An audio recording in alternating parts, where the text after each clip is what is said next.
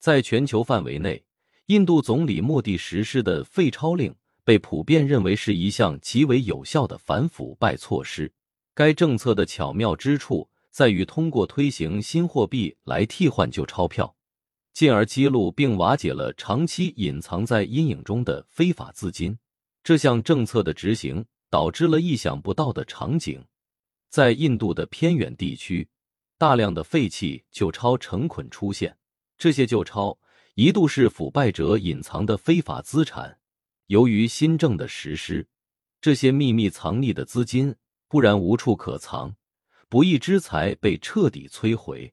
这对于那些长期从事腐败活动的人来说，无疑是一个沉重的打击。他们多年来积累的非法利益在瞬间化为泡影。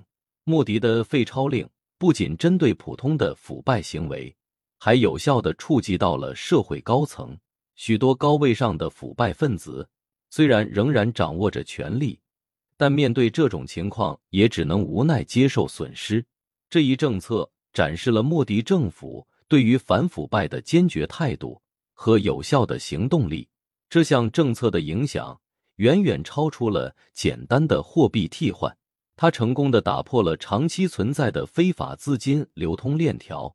对于那些利用职权进行非法活动的个体来说，是一个巨大的警示。同时，这一措施也向全国乃至全世界传达了一个强烈的信息：印度政府致力于打击腐败，维护经济和社会的正义和秩序。此外，废钞令也引发了广泛的社会讨论，关于如何在全球范围内有效的打击腐败。它成为了一个。反腐败政策的范例，为其他国家提供了宝贵的经验。这一政策不仅体现了政府的决心，也展现了政策执行的力度和深远的社会影响。